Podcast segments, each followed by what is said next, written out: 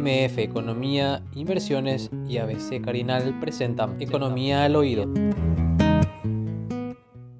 Presentamos a nuestro invitado, Así agradecemos. Lo estiramos este sábado, así que disculpas.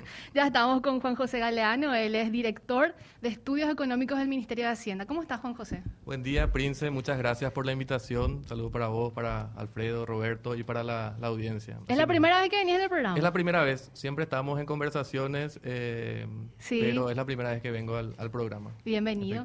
Te digo que Roberto es muy bueno, así que no hay ningún problema con eso. No, no hay problema. Vamos a hablar de todo, por supuesto. Hay mucha gente que está pendiente. Tema sensible, tema que siempre genera pasiones y genera preocupaciones, aspiraciones. Podemos usar muchas palabras para describir lo que genera esta cuestión que vamos a abordar en el día de hoy, Prince. Así es, lo tenemos hoy a- y lo invitamos a Juan José porque queremos abordar lo que ya veníamos hablando incluso meses antes, Roberto, y es esta propuesta, este proyecto de ley que busca actualizar los haberes jubilatorios. Y cuando hablamos de haberes jubilatorios estamos hablando específicamente del sector público, de la caja fiscal, un, eh, un sistema, un programa presupuestario que ya viene arrastrando un déficit muy importante desde, desde hace años y que es una preocupación y como siempre decimos acá una suerte de bomba de tiempo. Y propuestas como este tipo de actualización genera muchísima preocupación, ya como dijiste, por el impacto que puede, y, ya se está viendo de hecho, en las arcas, en las finanzas públicas, porque no es simplemente subir o aumentar algún tipo de haber, sino de saber cómo financiarlo. Entonces, para eso lo tenemos a Juan José y ya está abierta la, mesa. Sí, quizá hay agregar, Prince, que este tema, independientemente de, de este proyecto de ley del, del senador Arevalos, eh, que, o sea, esto ya, ya venía, la bomba de tiempo ya era previa, el sistema ya era deficitario, el sistema tenía una proyección y creo que eh, este proyecto de ley agrava aún más la situación y pone aún más compleja la situación de la caja fiscal y por ende también las finanzas públicas. Por eso creo que Para, para empezar a poner un poco de datos sobre la mesa, al Sí. cierre del 2021, eh, el sistema presentó un déficit de Te, 167 te pediría millones. que acomodes un poco el micrófono para que se... Puedes levantar más. un poquitito, así Ahí directamente. es. Allí está. Y te acerques un poco más. Ok. Allí. Así se te escucha bien. Perfecto. Ok, bueno, eh, nuevamente, un poco, para poner un poco de datos sobre la, sobre la mesa, ¿no? Eh, al cierre del 2021, el, el déficit del sistema fue de 167 millones de dólares. Entonces, estamos hablando de un déficit elevado que en parte se cubre con recursos generales, es decir, con impuestos, y otra parte con eh, los excedentes de, de- de- del programa. Juan José, ¿podemos explicarle a la gente como para que se entienda? Muchos eh, en- escuchan la caja fiscal, pero no saben lo que es la caja fiscal. O sea, la caja fiscal en realidad no existe como institución independiente, es apenas una dependencia del Ministerio de Hacienda que administra, digamos, las jubilaciones y las pensiones eh, de mucha gente. Y lo que me gustaría es, la caja fiscal, eh, ¿qué, qué, qué sectores abarca? Para que nos sigan un poco en la, en la conversación, ¿verdad? Perfecto, Roberto. Eh, el sistema de jubilaciones y pensiones, conocido coloquialmente como caja fiscal, como bien mencionaste, es administrado por el Ministerio de Hacienda y tiene dos programas, el programa civil y el programa no civil. Y nuevamente esos programas se dividen en sectores. El programa civil se divide en administración pública, que somos todos los funcionarios, funcionarios. De, de carrera, El servicio civil. digamos. exactamente, los magistrados judiciales, el, el magisterio nacio- nacional, que son los docentes, Sí, y- Docentes del sector público. del sector público, exactamente. Y los docentes universitarios. Correcto, son cuatro sectores, entonces. Exactamente, dentro del programa civil. Y el otro programa. Y el es- otro programa es el no civil, eh, que tiene dos sectores, que son las Fuerzas Armadas y la Policía Nacional. Perfecto. Entonces, por un lado tenemos los civiles y por otro lado los no civiles. ¿Sabes por qué te pregunto esto, Juan José? Porque quiero ir de lo básico a ir eh, entendiendo un poquito cómo funciona este sistema. Porque, ¿cómo se financian los déficits? ¿Cuáles son los sectores deficitarios hoy en base a este resultado que hemos tenido el año pasado, de este monto que mencionaba de 167 millones de dólares? Perfecto. Hoy los dos programas son deficitarios, tanto el civil como el no civil. Pero se explica por el déficit de tres sectores, que son el magisterio nacional, es decir, los docentes del sector público, es deficitario, Por el lado civil. Por el lado civil, exactamente. Y dentro del, del programa no civil, ambos sectores son deficitarios, tanto las Fuerzas Armadas como la Policía Nacional. ¿Cómo se financia el déficit de estos sectores? Ahí iba. Dentro del, del- del programa civil, eh, la ley permite que el déficit de un sector pueda ser cubierto con el superávit de otros sectores. Entonces, el déficit de docentes se cubre con el superávit de otros sectores, en parte. Y en, en, en, en parte con eso, y otra parte se cubre con los superávits acumulados que están depositados en el, en el Banco Central. ¿Estos serían las reservas conocidas, Juan José? Sí, o son los recursos excedentes que se, que se depositan en el Banco Central. O sea, ya, se Ah. están, ya, ya estamos comiendo, se están comiendo, vamos a decirle ya las reservas de alguna manera o en palabras más sencillas. Y se ¿Cómo podría decir que, que se, que se está haciendo eso, sí. Eh, y por otra parte, eh, el, el- el programa no civil, que son eh, militares y policías, se cubre completamente con impuestos. Correcto. El- en el programa civil, me gustaría entender un poquitito eso que decía Prince hoy. Eh, son tres sectores superavitarios, o sea, tres sectores que hoy tienen saldo positivo. Sí. Lo que aportan supera, eh, y entiendo que en el caso de la administración de, de los funcionarios públicos, supera ampliamente los aportes. Sí, en el caso de los funcionarios públicos, se- en el año 2021 se tuvo un superávit en torno a 60 millones de, De dólares. de dólares, Ujú. exactamente. Correcto. Entonces, eh, el sector docentes presenta un déficit de 90 millones de dólares. Entonces, parte de eso se cubre con esos superávits de los demás sectores y parte ya con los superávits acumulados. ¿Y qué, qué superávit acumulado tiene el sector? Y hoy tenemos cerca de eh, 390 millones de dólares que están depositados en, en el Banco Central. O sea, esos 390 es lo que se va carcomiendo año a año, digamos, a medida que crece también el déficit del sector docente. O sea, el sector docente es el que está comiendo la cola, digamos, del superávit, ese que se generó durante estos últimos años y que corresponde fundamentalmente a los funcionarios públicos. Y, de ahí es que eh, lo que mencionaba Alfredo, que el sistema actual ya, presenta complicaciones de sostenibilidad financiera. Y según nuestras proyecciones, para finales de 2026, eh, principios de 2027, ya los recursos no van a ser suficientes para cubrir el déficit y ahí todo el sistema va a tener que ser cubierto con recursos generales. Porque de hecho, Juan José, Eh, pe- No, per- sí. Perdón, quiero entender nomás, los 167 millones de dólares del año pasado, Sí. el déficit que mencionabas en un principio, ¿eso es el déficit cubierto con impuestos totalmente? No. El- El déficit de fuerzas públicas, militares y policías se cubre con impuestos. ¿Y fue cuánto fue eso el año pasado? 137 millones de dólares. Correcto, o sea, una proporción a- altísima de los... Gigante. Sí. Un 70% Y aproximadamente. de ahí también, eh, este, mirando un poco para atrás, en los últimos 10 años, en promedio, fue eh, se, cubrió, se cubrió el déficit de, de fuerzas públicas eh, en promedio anual 120 millones de dólares. Entonces, de ahí, de ahí hablamos de esos 1.200 millones claro, de eh, dólares. eh, de hecho, en el acumulado de los últimos 10 años, y, y eso es importante para la ciudadanía, 1.200 millones el- en el año 2021, que fue el, el año más importante de inversión de capital en infraestructura. ¿no cierto? Endeudamiento. También. Entonces vemos que, que, claro, imaginémonos lo que es. O sea, ese primer, como vos decís, ese primer préstamo a la pandemia en el año... 1.600 millones de dólares. 1.600, o sea, prácticamente imagínate los recursos que podrían estar disponibles, que, que, que ahí después podemos entrar, quizás vamos a los datos más estadísticos, los, los números, la finanza, porque después sí hay, hay, hay, hay cuestionamientos que tenemos que hacernos de equidad, de justicia, eh, eh, y entender también, Claro, ¿verdad? estamos hablando de cuántos beneficiarios en total de la caja fiscal actualmente. Estamos hablando de cerca de 60 mil eh, jubilados, de los cuales 16 mil aproximadamente representan al sector de fuerzas públicas y el resto al, al programa eh, civil. Principalmente también ahí tenemos cerca de 32 mil docentes jubilados y el resto son eh, funcionarios públicos. ¿Y tienen una proyección de cómo va a avanzar esto en los próximos años? Tenemos, yo le compartí a la producción una Sí. presentación Po- po- también ¿podemos para... ver eso, No sé si podemos ir... Que querés usar ya eso porque justamente lo que vos estás describiendo no contempla, toda- no contempla todavía la, sí, esa, es, no contempla todavía la propuesta que hace No, el no, no. No, no, estamos hablando situación Actual. actual. Actual, Ahí independientemente a, a la Porque ahí propuesta. se complica todo, Juan José. no ¿cuándo empezamos a hablar todavía del proyecto de ley. Haga- hagamos esa aclaración Por también, supuesto, ¿verdad? por eso. Es importante Acá- acá tenemos hacer una placa, ¿eh? docencia sobre la situación ya de la caja fiscal, que es muy compleja. De hecho, eh, creo que están compartiendo la placa, dice... Sí, acá eh, tenemos la- la Acá placa. tenemos, muy bien, gracias. Eh, la situación actual es muy compleja. El aporte de 16% es igual para todos los sectores. Sin embargo, los beneficios son muy diferentes. eh, Los Robert. requisitos para la jubilación. Sí, por ejemplo, yo soy un funcionario de carrera, aporto 16% de mi salario, lo mismo hace un docente, lo mismo hace un policía o un militar, pero los parámetros para la jubilación son muy diferentes. Yo tengo que cumplir eh, 62 años de edad, 20 años de aporte y recién puedo acceder a la jubilación. En cambio, un docente no tiene edad de jubilación.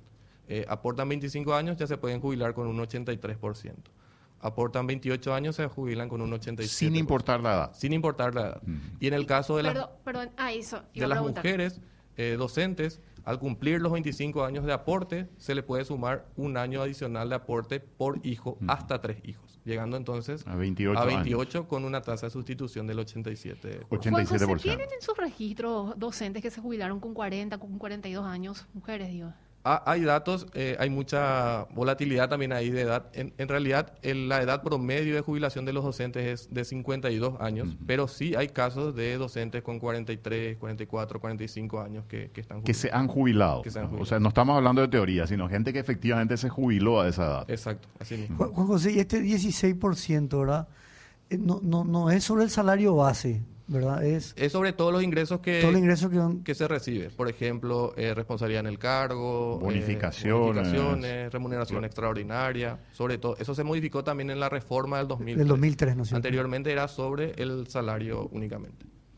La famosa matriz salarial se llamó. Sí, eso, unificó todos los Que nos beneficios metieron y- un golazo de arco a arco, nos metieron con esa historia de la Un matriz incremento salarial. ¿no? sideral de salario, pues. Juan José, bueno. vos mencionaste, nomás quizás para la audiencia sea bueno, eh, la, la- había diferencias en la tasa de sustitución. ¿Qué es la tasa de sustitución y por qué es importante en un sistema jubilatorio? Perfecto. La tasa de su- sustitución es lo que recibe el jubilado. Yo aporto 100% de lo que es mi, o sea, del 100% de lo que es mi ingreso eh, salarial, mi, mi bonificación extra- mis bonificaciones, remuneración O sea, extraordinaria. si, si mi, mi salario fuese, fuese 10 millones, yo aporto 1.600.000 todos los meses. ¿verdad? Exactamente. O sea, el, el total, ¿verdad? De mi... Y si tu salario es 10 millones, la tasa de sustitución quiere decir cuánto de, de tu salario vas a recibir al jubilarte. Si es 100%, vas a tener una jubilación de 10 millones.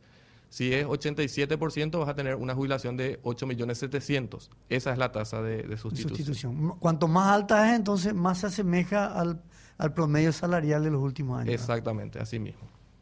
Eh, después, eh, la tasa Pe- de aporte Perdón, de pero eso incluye las remuneraciones que vos estabas diciendo adicionales. O sea, y, y es sobre el último. No, Sobre la Cinco última, años, o- ¿verdad? o, va variando es también. el promedio de los últimos cinco Últimos años. cinco años. Es el promedio de los últimos cinco ¿En años. todos los casos o no? Porque en el caso de militares y policía creo que hay un ascenso incluso. En el caso de ellos no. Eh, en el caso de ellos eh, su, su jubilación está atada al último rango que, que tuvieron durante su, su vida laboral activa y también después se equipara, eh, estando ya eh, en retiro, se equipara al, al, al, al policía o militar en actividad. O sea, el último rango siempre se va equiparando. A diferencia de los demás sectores que, eh, y corregime vos, Juan José, si de por ahí le pifio, eh, que se va actualizando conforme a IPC. Exactamente. Eh, o sea, IPC estoy hablando de inflación, perdón. Inflación. El, el sector civil eh, se, se actualiza eh, los haberes conforme a la tasa de inflación del año anterior. Para Eso es importante sí. aclarar también. Se hizo esa actualización desde el año 2003 en ¿Y adelante. los militares y policías? Ellos se equiparan en base a el salario del funcionario de los activos. Que O es sea, el régimen especial que ellos consiguieron. En el 2012. En el Exacto. 2012. Y eso es lo que hoy reclama también el sector eh, civil. Exacto. Pero o sea que ahí, Ah, si- nomás, me- porque haciendo algunos cálculos, Roberto, por supuesto que hay, hay, hay funcionarios que eh, funcionarios del sector público que si vos le haces la actualización del IPC de inflación hoy, que ronda por encima de los dos dígitos, estamos en 11,5%, eh, les conviene mucho más eso Que equipararse. la- que equipararse. Hay, Por- hay un por- estudio sobre eso, hay, hay simulaciones que se Pero- hayan hecho sobre, digamos, en base a datos reales y a cargos, por ejemplo. Sobre el, el, Eh, cos- el costo Eso que está diciendo él, eh, de, eh, que conviene más a veces a los jubilados que se haga la actualización vía inflación antes que eh, actualización o equiparación al activo. Sí, totalmente. yo, en los últimos 5 o 10 años, por ejemplo, eh, yo tengo, soy director administrativo, por ejemplo, y tengo un cargo. Lo que pasa es que en el sector público son tan variables también. Ahí, Roberto, lo que hay Sí. que entender es que aquellos que tuvieron un cargo dentro de la función pública van a tener, si se hace una equiparación, un aumento. Pero aquellos que tienen, tuvieron ingresos bajos y que tienen una jubilación baja, no van a ser beneficiados con, con esta equiparación. Eh, y, y eso hay que entender bien. Y además, cuando hablan de actualización en base a los activos, hay que recordar que dentro de, de- de los funcionarios en actividad del sector público, el último aumento general fue en el año 2012. A partir de ahí ya no hubieron aumentos. Entonces, a diferencia de lo que tienen los jubilados, donde sí hay una actualización por la inflación año a año, y desde el año 2003 hasta hoy estamos hablando de cerca de 90% de, de aumento de- del haber jubilatorio, En el caso de los funcionarios en actividad no hubo ese aumento. Pero, pero eh, entonces es un sector nomás el que va a ser gran beneficiario, el- aquel que tuvo algún cargo Importante. dentro de la administración Claro. pública. Exacto, exacto. Que haya salido antes del 2010, por ejemplo. Bueno, hoy estamos con Juan José Aleano, es director eh, de Estudios Económicos Del Ministerio del de Ministerio de Hacienda. Vamos a resumirlo así. Sí. Y estamos hablando de la caja fiscal. Eh, estábamos con nuestro cuadro que estábamos mostrando, me parece muy interesante la placa que estábamos siguiendo, Juan José. Sí. Creo que no terminamos aún la explicación. Esto estamos hablando de situación actual de la caja fiscal. ¿eh? Así mismo. Eh, habíamos dicho que eh, la tasa de aporte es igual para todos los sectores, pero que los beneficios son muy diferentes. ¿verdad? Entonces, sumado a eso, tenemos eh, en los, que en los últimos años hubo una jubilación masiva del sector docentes.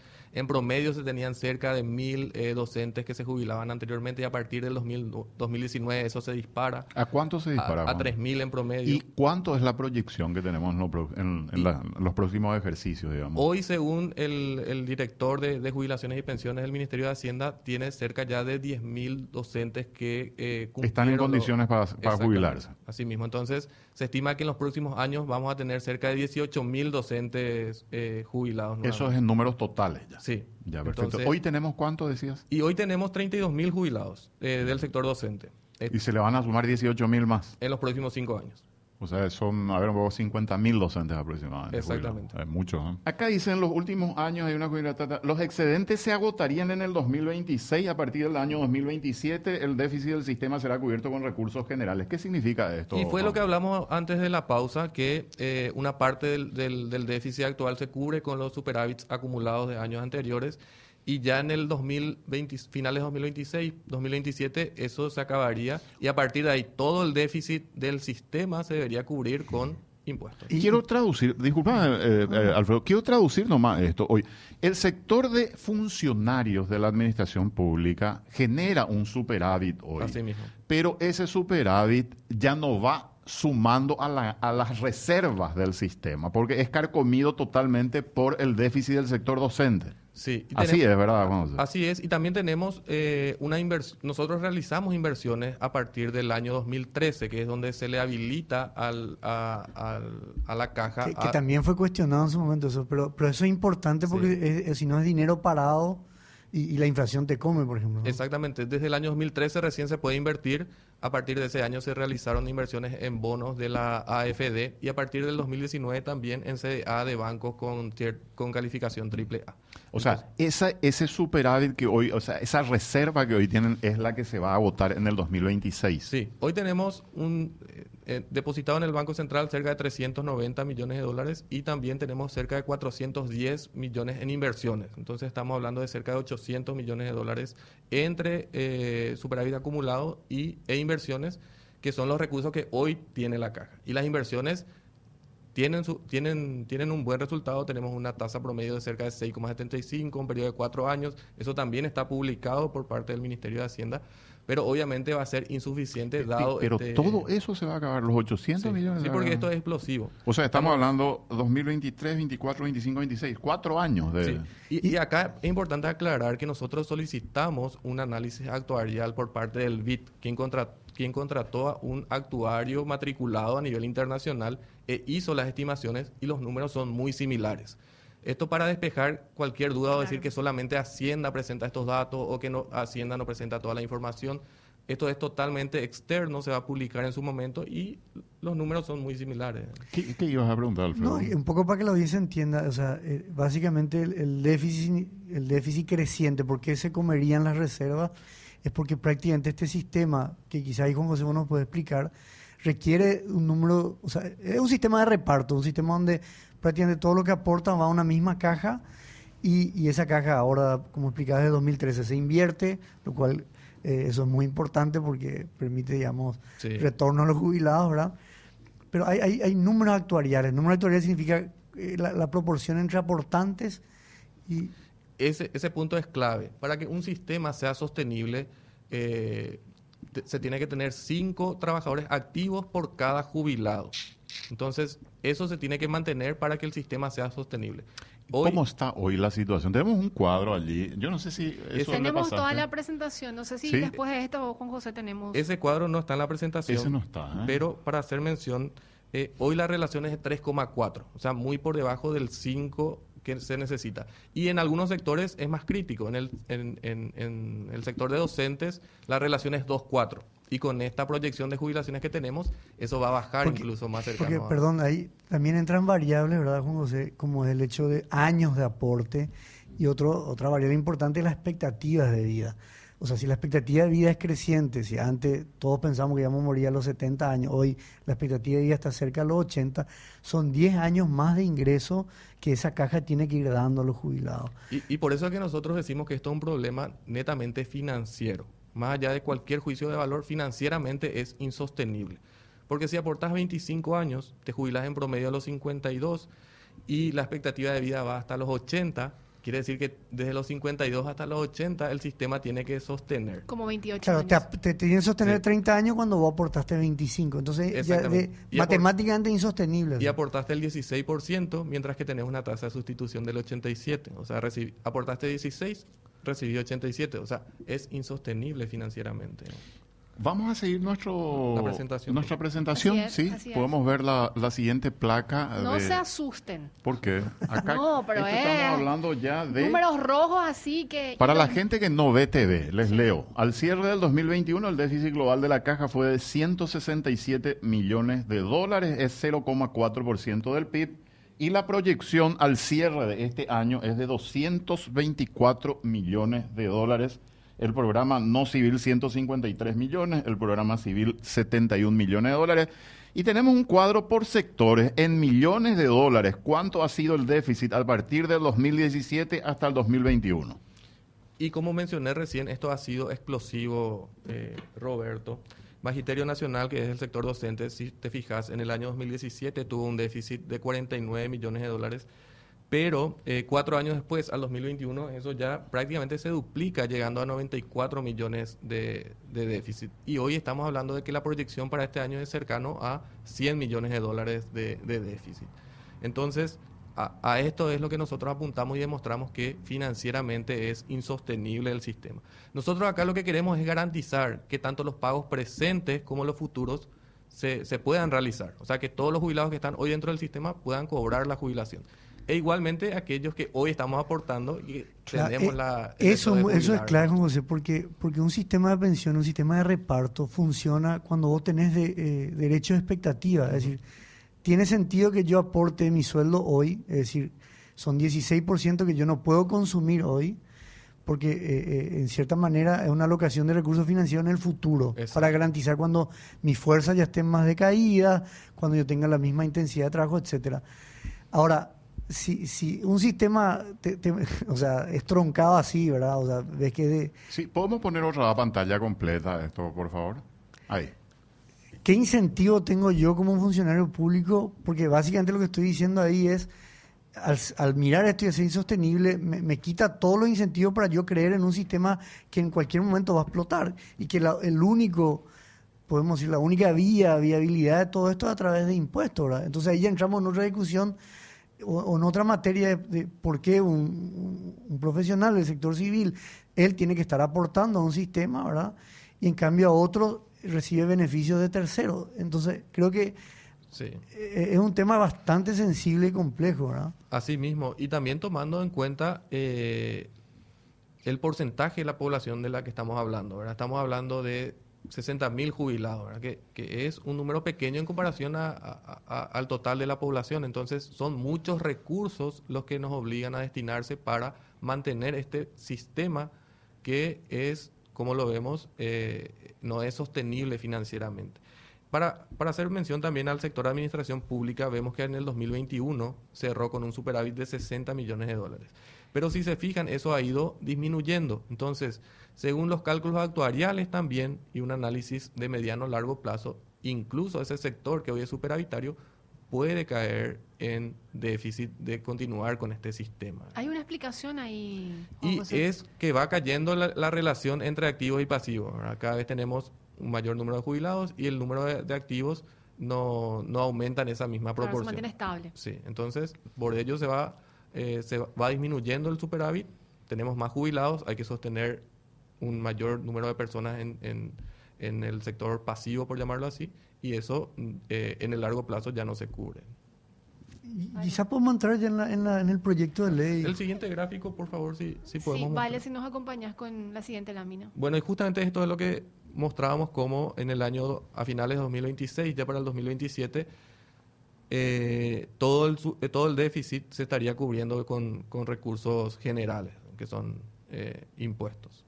O sea, y ahí entramos en esa discusión nuevamente. Ya sería, eh, eh, o sea, impuestos significa que los contribuyentes aportan para la jubilación de otros. O sea, aparte de tener que yo, eh, ¿cómo decir?, eh, sacar mi aporte, digamos, eh, para, para mi propia jubilación en el futuro, tengo que también estar aportando por la jubilación de otros. Entonces ahí hay, ya hay, ya hay incluso interrogantes morales, ¿verdad? Eh, eh, Y, si miramos el mercado laboral como un todo, eh, hoy tenemos que solamente dos de cada diez personas tienen jubilación. Entonces, eh, dos, dos personas de cada diez son las que se jubilan dentro del mercado de trabajo. Entonces, si nosotros con impuestos estamos sosteniendo a un grupo pequeño, que sería eh, eh, el grupo de jubilados del sector público, con todos los recursos generales, es altamente inequitativo. Otras alternativas no se tienen en el sentido de que tiene que ser solamente con impuestos, eh, Juan José, a no ser que sea una reforma, pero ya urgente. Y, y la idea nuestra es justamente esa, conversar con los sectores, lograr consensos, tratar de eh, llegar a, ciertas modificaciones que puedan permitirle al sistema a prolongar estos años. Necesitamos eh, modificar ciertas, eh, ciertas, ciertos parámetros actuales para que se pueda volver más financieramente más sostenible y también ahí trabajar con un esquema de inversiones que sean eh, a largo plazo, que, por- que permitan garantizar esto que les dije, los pagos presentes y también los pagos futuros de, de la jubilación. Se está trabajando en proyectos, en planteamientos. en Nosotros ya tuvimos reuniones en el Congreso, hubo una audiencia pública donde estuvimos con los diferentes gremios de, de jubilados, tuvimos reuniones con eh, el gremio docente, le planteamos la situación actual, le mostramos este estos números, les dijimos la necesidad de avanzar hacia eh, un sistema más, más sostenible y estamos trabajando en eso. Enviamos notas al Congreso Nacional eh, poniéndoles a conocimiento de la situación actual y cuáles son los puntos que se deben eh, discutir en una potencial modificación del sistema. Entonces, trabajamos en eso. Y esto, esto es también importante, José, yo pienso nomás, porque tiene que ver, ya que estamos también, entre paréntesis, en, en tiempos ya de, muy adelantados, pero en tiempos ya electorales, ¿verdad? Esto va a explotar el gobierno siguiente. Eh, o sea, el, el gobierno que asuma el año que viene, esta es la bomba de tiempo que le va a explotar y, y- de hecho ahí empieza un- también una gran, podemos decir, crisis política. ¿ah? Así mismo, así mismo. Eh, esto en el corto plazo es un problema. eh, hay que resolverlo cuanto antes. ¿verdad? Entonces, con esa mirada, eh, nosotros no podemos seguir esperando que pase el tiempo y después tratar de dar una solución. Creemos que el, el momento de hacer eh, o de plantear las soluciones eh, es ahora mismo. Y entonces, eh, dentro de este escenario, José, entra un proyecto de ley, o sea, como vos decías, Hacienda venía trabajando, venía dialogando. Por supuesto que se entiende que son temas sensibles porque nadie quiere renunciar a un pedazo de la torta, sobre todo si ya se ganó ese terreno, ¿verdad? Pero bueno, vi- viendo cómo encontrar una sostenibilidad del sistema, aparece este proyecto de ley. ¿Y qué significa el número de este proyecto de ley? E- Este proyecto de ley en realidad, eh, Alfredo, ya eh, ingresó a- al, al- al- al Senado en mayo del año ante- del año pasado. Entonces ya tuvo, ya está Ah, hace tiene un buen tiempo en- estado hace un buen tiempo. Y es más, eh, hace más años incluso se está discutiendo dentro con los jubilados sobre, sobre el tema de la actualización.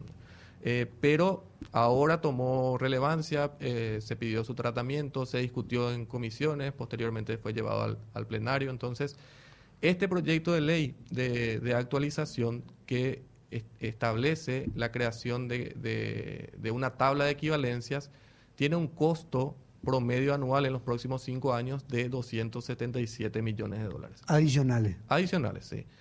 El, el cálculo es sencillo, ¿verdad? Hoy vemos cuánto es el, ingreso promedio de los funcionarios en actividad y se lleva eh, ese ingreso eh, o, se- o se equipara el ingreso de los jubilados al ingreso de los funcionarios en actividad. Y por lo tanto, eh, esto tendría un costo de 277. Y esa es la primera parte del proyecto de ley. O sea, equiparar los, los haberes jubilatorios a los ingresos de los funcionarios en actividad tiene un costo adicional de 277 millones de dólares por año, en los primeros cinco años de... Y, y básicamente el proyecto lo que busca un poco eh, eh, adoptar, bueno, ese régimen especial que, que un poco ya tenían los mil, la, las Fuerzas Armadas, y, si no me equivoco, ellos sí tienen ya este régimen de actualización de los haberes, ¿verdad? Asimismo, ellos desde el, con la ley del año 2012 eh, tienen esta equiparación de, en- de los eh, funcionarios retirados, de los retirados en igualdad a los militares y policías en actividad. Entonces prácticamente sería que un, el, abogado del Tesoro que se jubiló en el 2010, que ganaba cerca de 12 o 14 millones, eh, y recibe esa jubilación, eh, con esta, si se aprueba este proyecto de ley, estaría recibiendo lo que aproximadamente gana hoy el abogado del Tesoro actual, es decir, sin haber aportado, se incrementaría 8 millones, digamos, de guaraníes, o sea, alrededor de 20 millones de guaraníes hoy, sin que él haya hecho ningún aporte. O sea, mensualmente recibiría 8 millones de guaraníes. ¿Sería así? Es así mismo y lo, lo, lo complejo de- del planteamiento es que las jubilaciones son en virtud a los aportes que realiza una persona durante su vida laboral activa. No podemos aumentar jubilaciones eh, de manera directa sin los aportes que se realizaron. Entonces, una persona que se jubiló con un salario de 4 millones eh, y o actualmente otra persona ocupa ese cargo, pero han pasado, no sé, eh, 10 años y el, el- el salario actual de la persona que está ocupando ese cargo es de 10 millones, lo que se haría con, este, con esta tabla de equivalencias es llevar esa jubilación también al, al monto que recibe el, el funcionario en actividad. Es que hablan de la caja fiscal, bajar todo esto y decir, busquémosle a esto una solución de fondo. Creo que es una buena oportunidad, perdón, Prince. ¿eh? No, totalmente. No- nosotros queremos eso, Roberto. eh, como te di, como les mencioné, tuvimos reunión con los eh, gremios de jubilados en una audiencia pública en el Congreso. Tuvimos reuniones con los gremios de docentes. Enviamos notas al Congreso Nacional planteando la situación de, de la caja y con, con- con- con propuestas de, de- de modificación para hacerlo más sostenible.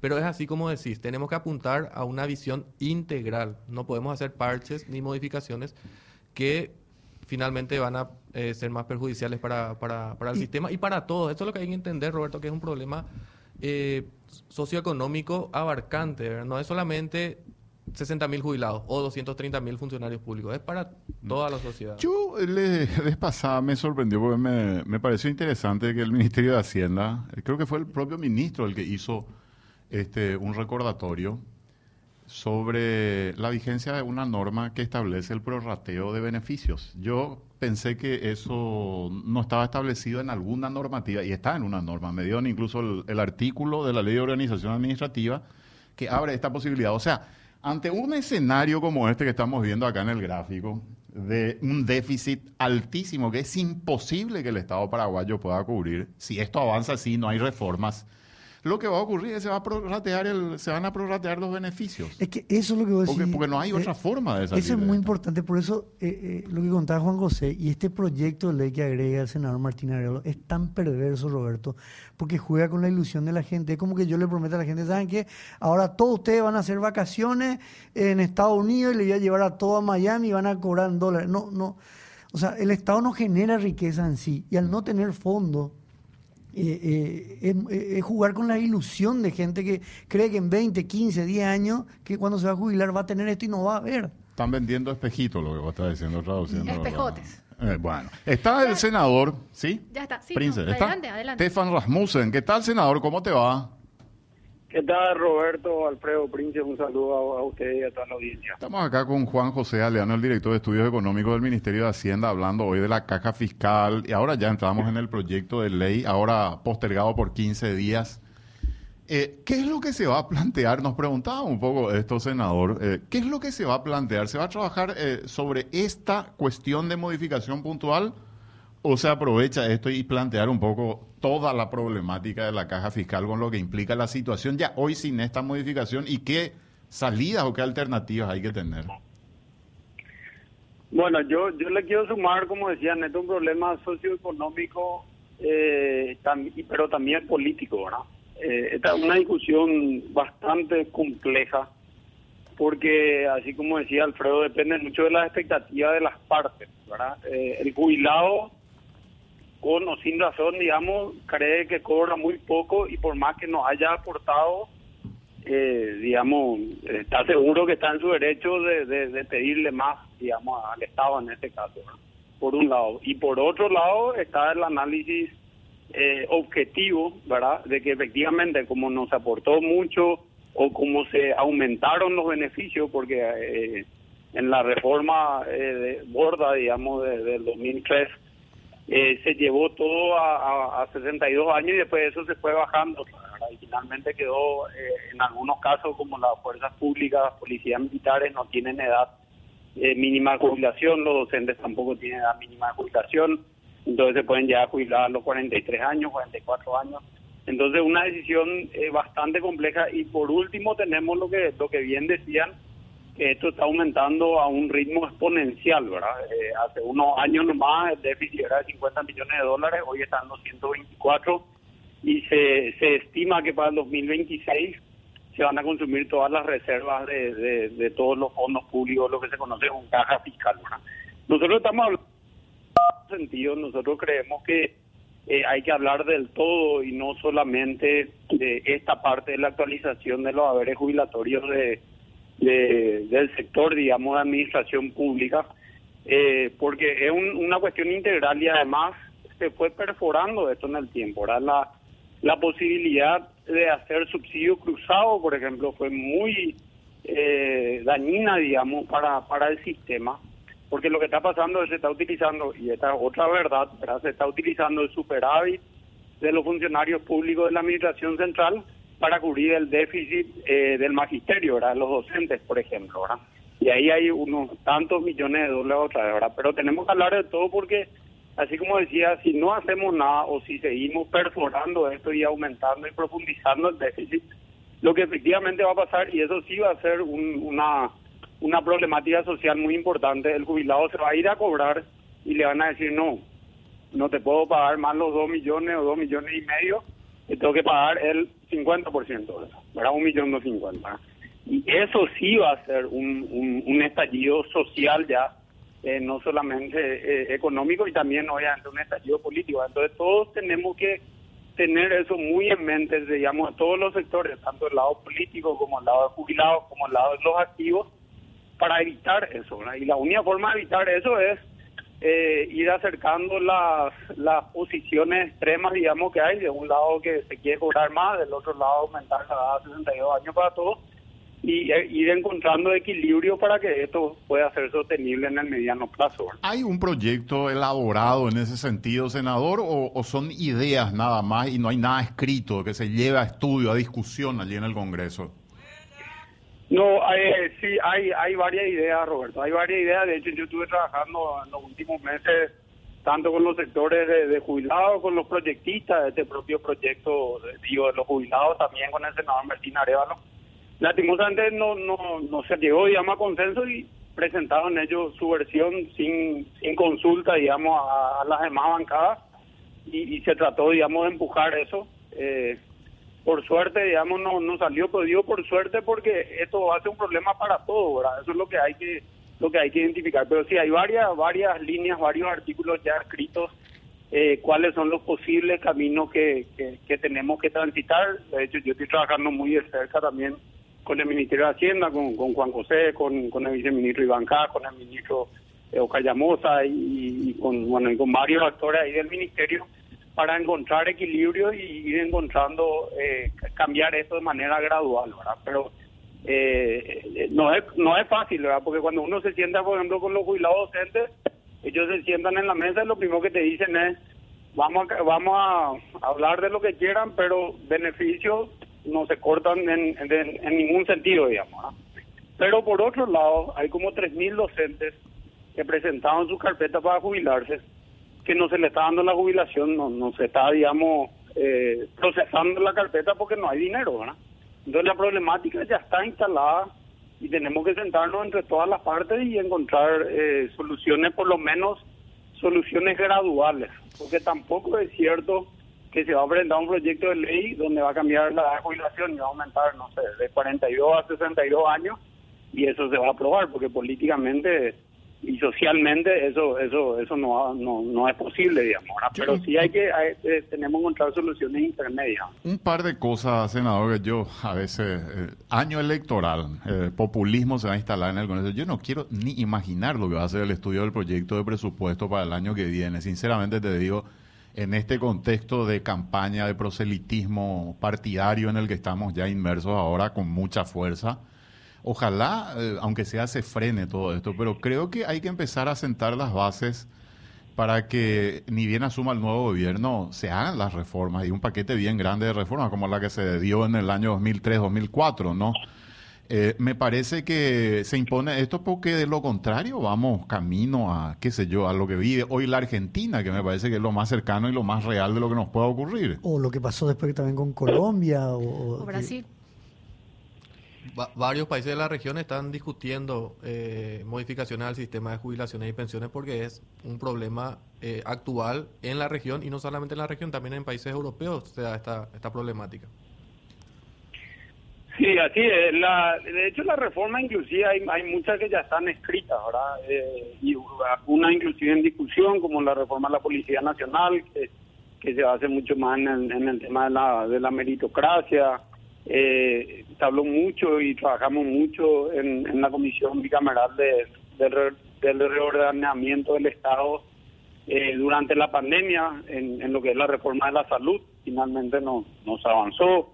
Está la reforma del servicio civil, de la ley de la función pública, que tampoco se avanzó. ¿verdad? Eh, hay muchas reformas, inclusive escritas, eh, pero bueno, lastimosamente no hay no hay voluntad política para hacerlas, ¿verdad? Pero yo creo que hay un punto que, que, no podemos, digamos, negociar, que es el, el punto final, digamos, de, de, toda esta este equilibrio económico que estamos teniendo, que es el déficit eh, fiscal con relación al PIB. Ese es un punto que, e, ese es nuestro último seguro, ¿verdad? Que para este año está en 3%, había aumentado eh, en pandemia, creo que fue 7,2, después bajamos a 4, ahora está en 3 la idea de bajar el año que viene otra vez, creo que a 2, 2,5. Entonces, ese es, yo creo, el, el, punto neurálgico que, no podemos pasar, porque si logramos eso con, ese con ese tope, digamos, ¿verdad? con ese piso, podemos intentar de hacer algunas reformas y, por ejemplo, encontrar equilibrios en todo lo que es eh, este tema de, de, de, las jubilaciones y las pensiones, ¿verdad? Pero ese, yo creo que ese es nuestro nuestro último seguro, ¿verdad? Nosotros liberamos ese seguro y fácilmente podemos llegar a, cualquiera de los países que, mencionaba, como Argentina, que nos toca acá al lado, que rompieron, digamos, todo tipo de regla eh, fiscal y obviamente tienen una inflación del 40, 50, 60% anual. El, el peso cada día que pasa está, está más devaluado, ¿verdad? Y eso, lo que, lo que muchas veces no se dice, se queda en la parte económica eso repercute en el ciudadano que tiene su, su peso en efectivo y se va a la despensa, al coquetín, al autoservice, trata de comprar algo y lo que ayer salía, no sé, 50, hoy ya sale 60 o 70 y no la alcanza. De eso se trata la, la inflación y, el, y la estabilidad económica. De hecho, senador, son cerca de 40% de pobres de Argentina. Hablamos de 18 millones de argentinos que están bajo la línea de pobreza. Pero a mi pregunta, senador, es eh, pensando más desde el punto de vista del Congreso, la inteligencia política detrás de un proyecto que rompería esta estabilidad macrofiscal. O sea, básicamente al gobierno que, que gane el año que viene o que le toque asumir, le explotan la cara esto. O sea, que, ¿cuál es la inteligencia que hay detrás? No, no, no, no, no se trata de inteligencia. Eh, acá se trata de, de, de pedidos, digamos, ciudadanos, en este caso de los jubilados, eh, y de, salir en favor de eso, digamos. No, no hay mucho análisis objetivo de consecuencias eh, de mediano y largo plazo y eso es lo preocupante. De hecho, cuando se discutió el jueves, eh, la pregunta era, bueno, son 200, 300, 400 millones de dólares, pero en ningún momento, digamos, ni del lado del proyectista ni del lado de los que votaban a favor, era de dónde va a salir esa plata. Ellos dicen va a salir del fondo mismo de jubilados y pensionados que puede ser, pero crea igual un déficit en el sistema de 400 millones de dólares, ¿verdad? O sea, de algún lado tiene que salir ese dinero, ¿verdad? Entonces, por eso que las decisiones eh, que se tomen tienen que ser mirando, digamos, el bosque y no solamente mirando el árbol, ¿verdad? Y con relación a lo que decía de la, de la pobreza, que yo creo que es un punto que tampoco eh, tratamos mucho en la agenda pública, es que el, la principal herramienta para salir de la pobreza obviamente no es el Estado ni el subsidio, sino es la educación. Y cada día estamos peor en educación y cada día tenemos un ministro de educación menos aptos para el cargo, ¿verdad? es ahí donde realmente Paraguay va a salir adelante y va a ser un país desarrollado, ahora con educación, donde donde los chicos, los jóvenes y posteriormente los adultos tengan las herramientas para para para trabajar, para emplearse, para eh, para comenzar un negocio, para ser emprendedores, ¿verdad? ahí está la clave de por qué eh, los países, digamos, en, la gran mayoría son ricos, ¿verdad? Porque tienen educación de calidad, ¿verdad? Y ese es un tema que que lastimosamente no, no, no está en la agenda pública eh, como debería estar, por lo menos según mi percepción. Bueno. Senador, te agradecemos mucho por el tiempo, muy amable como siempre. Gracias a usted por el contacto un saludo a la audiencia. Estefan Rasmussen, senador por el partido Patria Quería. Pedimos a Vale que nos acompañe con la lámina, con la placa que ya tenemos, que es la 5, donde hacemos una suerte de compendio del impacto que va a generar esta propuesta normativa, que sigue ahí pendiente y que en teoría va a ser tratado dentro de, tratado dentro de 15 días. Así que cuando tengas ahí está. Gracias, Vale. perfecto. Esto, esto sería el costo total ya para el Estado en el primer año de implementación de, del proyecto de ley de aprobarse. Así tal cual fue presentado, digamos, por el senador Arevalo. Exactamente, así como eh, tuvo aprobación en la Comisión de Hacienda, entonces este sería el impacto, sumando ya también el, el déficit que hoy cubre eh, el Estado. Entonces, recordarán de la primera parte del programa que el déficit de fuerzas públicas se cubre con impuestos. 130 millones. 140 millones de dólares. Por, la primera parte, entonces, eso ya, ya tenemos. Eso ya es un, un, costo que hoy está para el Estado. Posteriormente, se sumaría 62 millones de dólares para cubrir el déficit del sector docente, ya que la ley eh, establece que solamente el 50% del superávit de otros sectores se va a poder usar para cubrir el déficit de docentes. Entonces tenemos 62 millones de dólares del sector docentes que se van a cubrir con recursos generales. Y por último tenemos... Impuestos, hay que decirle a la gente, ¿no? Y por último... Eh, impuesto al, al actual o deuda ¿verdad? Mm, eh, yo creo que no nos podemos endeudar para esto, ¿verdad? No te pueden endeudar. Deuda para gastos de capital. Sí, entiendo que no se puede.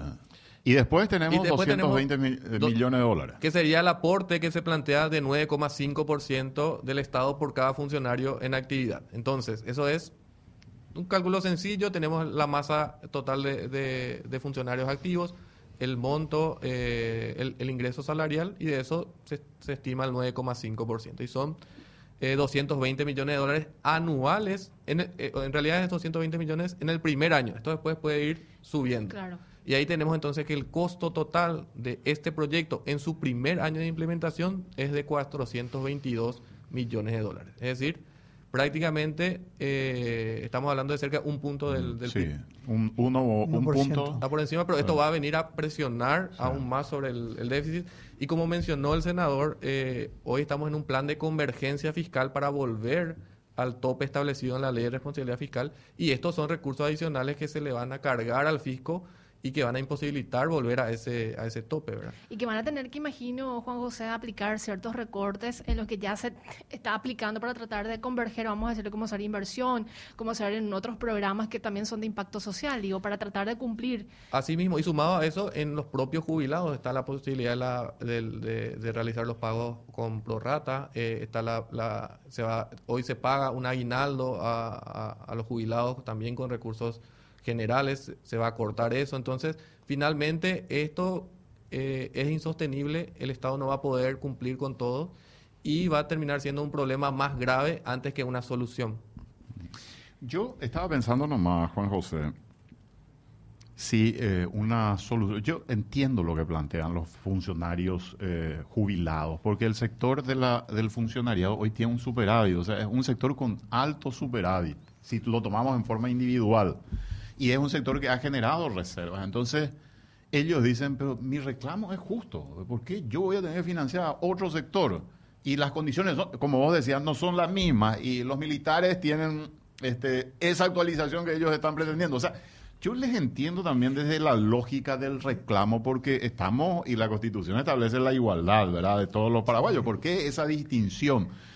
Este, yo plantearía incluso eh, que en algún momento, como parte, no sé si es parte de, de las propuestas que se están manejando, hasta de ir separando sector por sector y que cada sector haga yo no digo que se le cargue al Estado directamente, sino que cada sector discuta entonces cuál es la solución para que se equilibre cada uno de Una, ellos. una tendencia más hacia un sistema de Claro, capitalización. porque ¿verdad? si el sector docente Pero- hoy se puede jubilar a los 45 o 50 años, no hay sistema que aguante eso. Entonces hay que discutir con ese sector. Pero- y el sector, qué sé yo, hoy se han hecho privilegios a numerosos sectores. Entonces que entren a discutir cada uno de estos sectores qué ajustes reales hay que hacer para que esto funcione.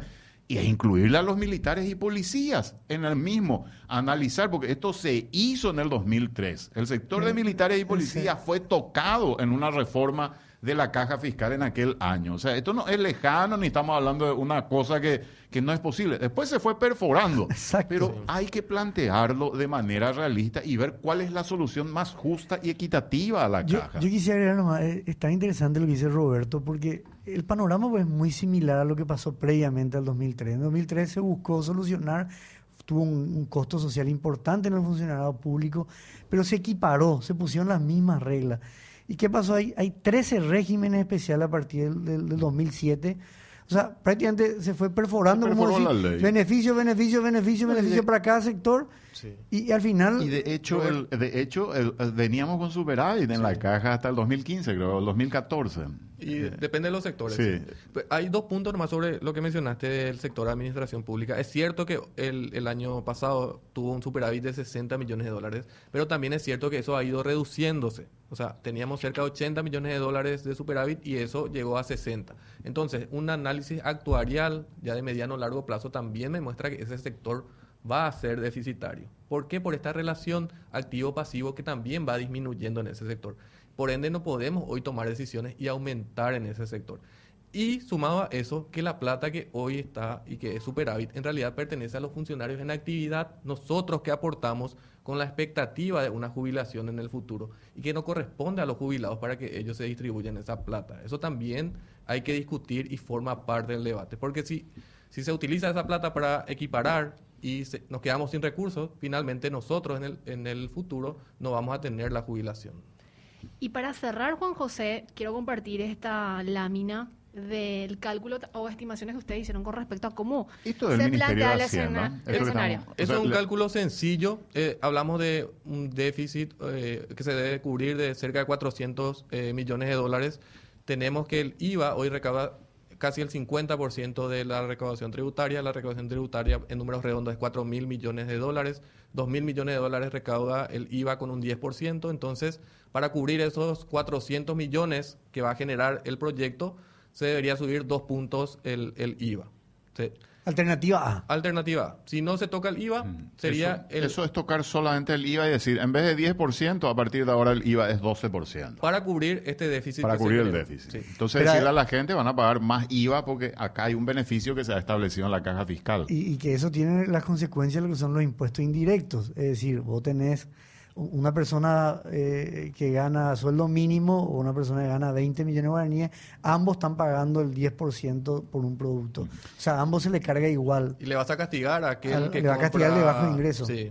Y al sector informal también, porque el IVA, el informal, que no va a pagar el impuesto a la renta crea una empresarial, diferencia más grande todavía. también va a tener que pagar IVA. así que- El otro es el impuesto a la renta empresarial, que sería aumentarlo de Del 10 al 10 14. al 14. Sí, el mismo ejercicio. eh, el porcentaje de, de la recaudación total que hoy eh, conlleva el, IRE, eh, si se cubre solamente con IRE, eso tendría que irse del 10 al 14%. O la alternativa tercera es la de un mix. Por Claro. un lado aumentar el IVA y por otra parte también al mismo tiempo aumentar el impuesto a la renta empresarial, que iría entonces un IVA al 11% del 10 al 11 y en el caso del impuesto a la renta empresarial el IRE iría del 10 al 12% Así mismo. para Entonces, conseguir el mismo monto. Esto es para poner sobre la mesa y mostrar cuánto cuesta este proyecto de ley y cómo se le va a impactar finalmente a toda la ciudadanía. Eso de aporte del Estado, hay que entender que el, el Estado no genera dinero por per se. O sea, de algún lado hay que sacar. Y El Estado somos nosotros. somos Así todos es. nosotros. Así es que